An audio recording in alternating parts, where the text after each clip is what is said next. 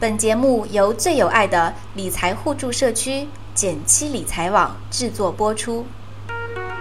减七八也和你务实六新闻，一个和我们息息相关的热点，一段七嘴八舌的欢乐点评。我们接着地气八卦财经。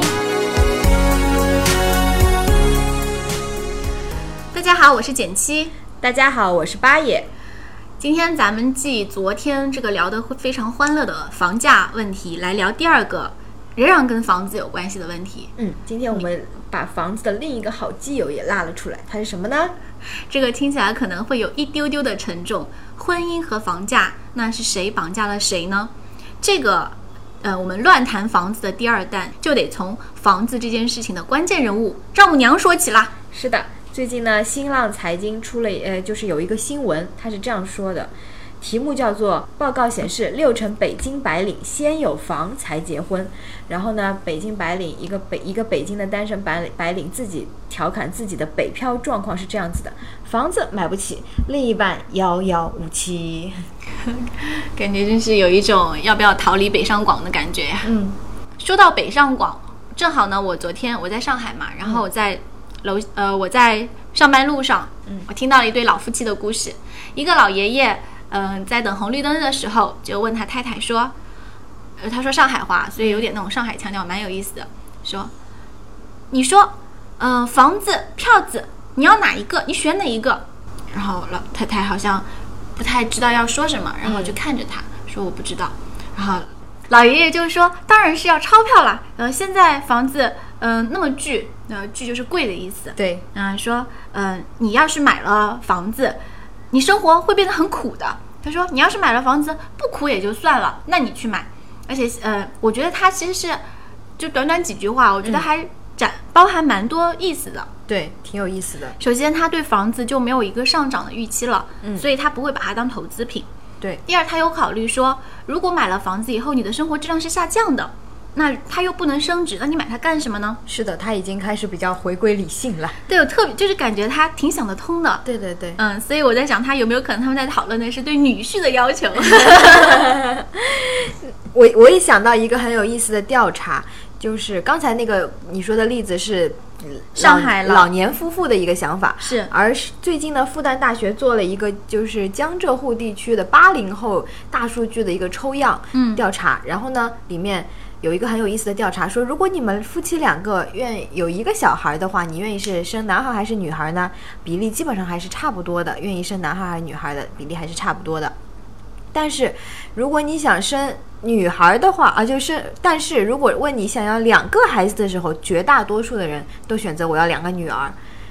是必须性别相同吗？对对对，他就说，就是如果你要两个孩子，这两个孩子的性别是相同的话。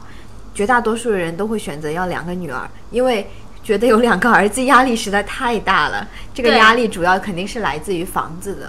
对啊，人家就说嘛，说儿子是建设银行，对对对，女儿是招商银行。是的，是的。所以说呢，这个从另一个角度来讲，就是大家对房子的压力已经开始非常的沉重了，就是大家会觉得房子是一个非常大的一个压力。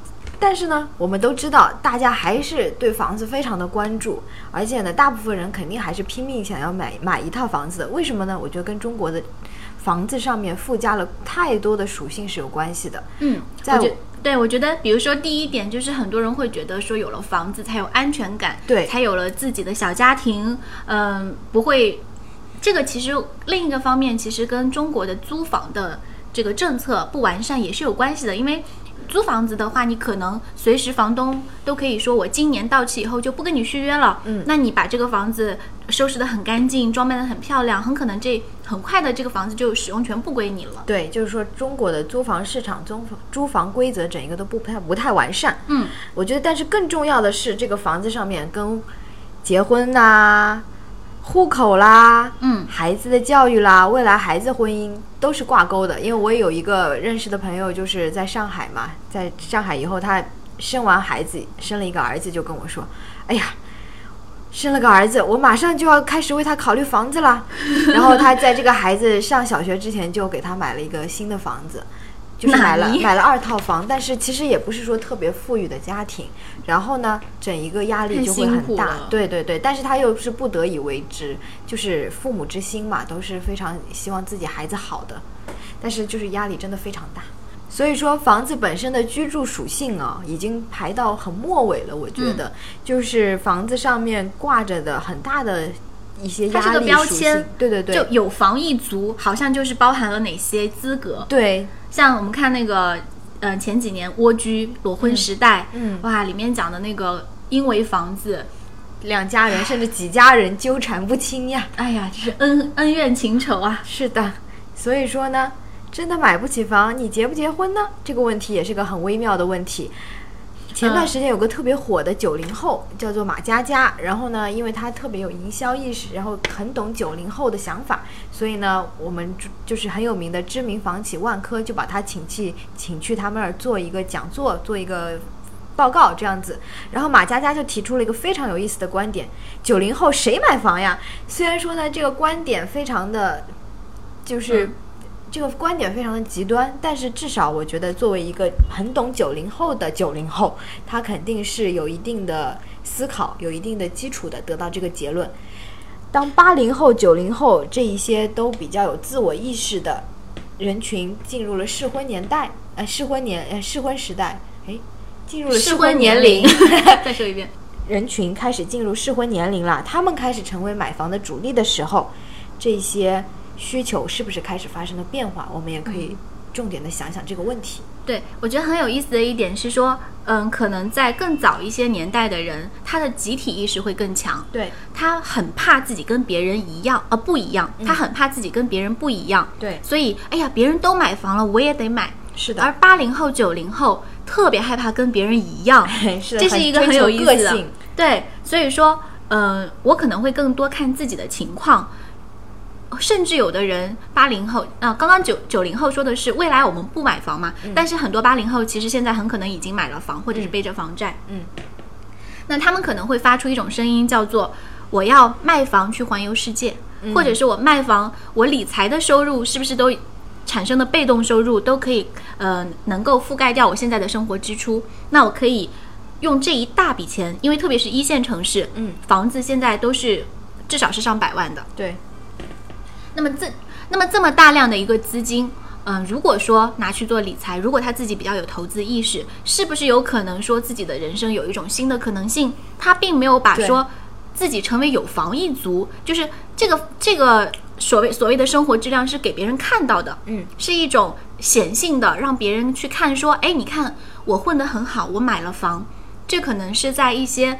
呃比年龄更早一点、年龄更大一点的人的眼里面的一个标签。是的但是八零后、九零后觉得说，可能其中会有一部分人说，我不在乎说你们看我有没有房，但是如果说我不买这个房，我能生活得更好，嗯，那我可能会做出最适合自己的选择。对，我觉得一方面就是大家的心理追求的东西开始发生变化了，另一方面，的确在一线城市、特大城市里面的房价贵到一定程度以后，就大家可能真的觉得承受不起了。是的，这个临界点一旦来到，大家就是一辈子觉得追求一套房也追求不起的话，大家是不是也开始发生一些就放弃治疗了。对对对，就弃疗了。就这些人群其实越都越来越大，我反而会觉得，就是这些人群比例慢慢变大以后，是不是存在一个临界点？就是对于房价本身的一个涨涨跌，会不会产生一种、嗯我记得那个有人说过一句话，说你现在的年轻人，嗯，他其实是被房子绑架的，嗯，那其实我们应该看到，除了房子和钞票，我们还应该有梦想和远方。我是挺喜欢这样一句话的，对。嗯，像我一些朋友，他可能会选择租房，但是因为中国现在的租租房制度不太完善，所以他是会带来一些痛苦的。对。嗯，就算你你有时候可能为了避免这种痛苦，都会有想要买房的一个动动力。对对对但是其实，在国外，嗯、很多年轻人他是不会考虑说二三十岁就一定要买到一套房的。嗯嗯、比如说像呃瑞士，房东是不可以结束单方面的结束合约的。只有租客选择说我不租你这套房了，就有这么一个规定。我是听朋友说，我觉得特别好。如果说中国的租房制度也非常的完完善，你一套房子，你对它有没有所有权，其实并没有大那么大的影响到你生活幸福的程度。嗯，是的，就是说，中国这个房子本身挂钩的很多都不再是居住属性了，还是回到前面这个话题。对，挂钩的可能是一些基本的生活权利、生存权利、婚姻权啊，还有比如说户口有没有啊，孩子能不能读书啊这些权利。但是我觉得这些方面呢，一方面就是说，也在慢慢发生改变。一些二线城市的户口啊，这样子的东西，其实也在慢慢改革，在松动。另一个方面呢，就是痛苦的临界点，如果痛苦的无法承受的时候，大家可能也就不得不选择放弃了。那所以这个临界点其实非常的微妙。一方面呢，中国特色的婚姻绝对带来了大量的杠杠的这个住房刚性需求，就我们说一大这个女一号，其实所有的言情剧的女一号都应该是丈母娘啊。丈母娘带着房价高奏凯歌的情况，还真不能不承认。那另外一方面，婚前买得起房的人都买完了，买不起的也就真的买不了。这个时点会不会来？什么时候来？那这个时候房价、房市还能 hold 得住吗？你还准备买房吗？不妨到论坛上来跟我们分享你的想法吧。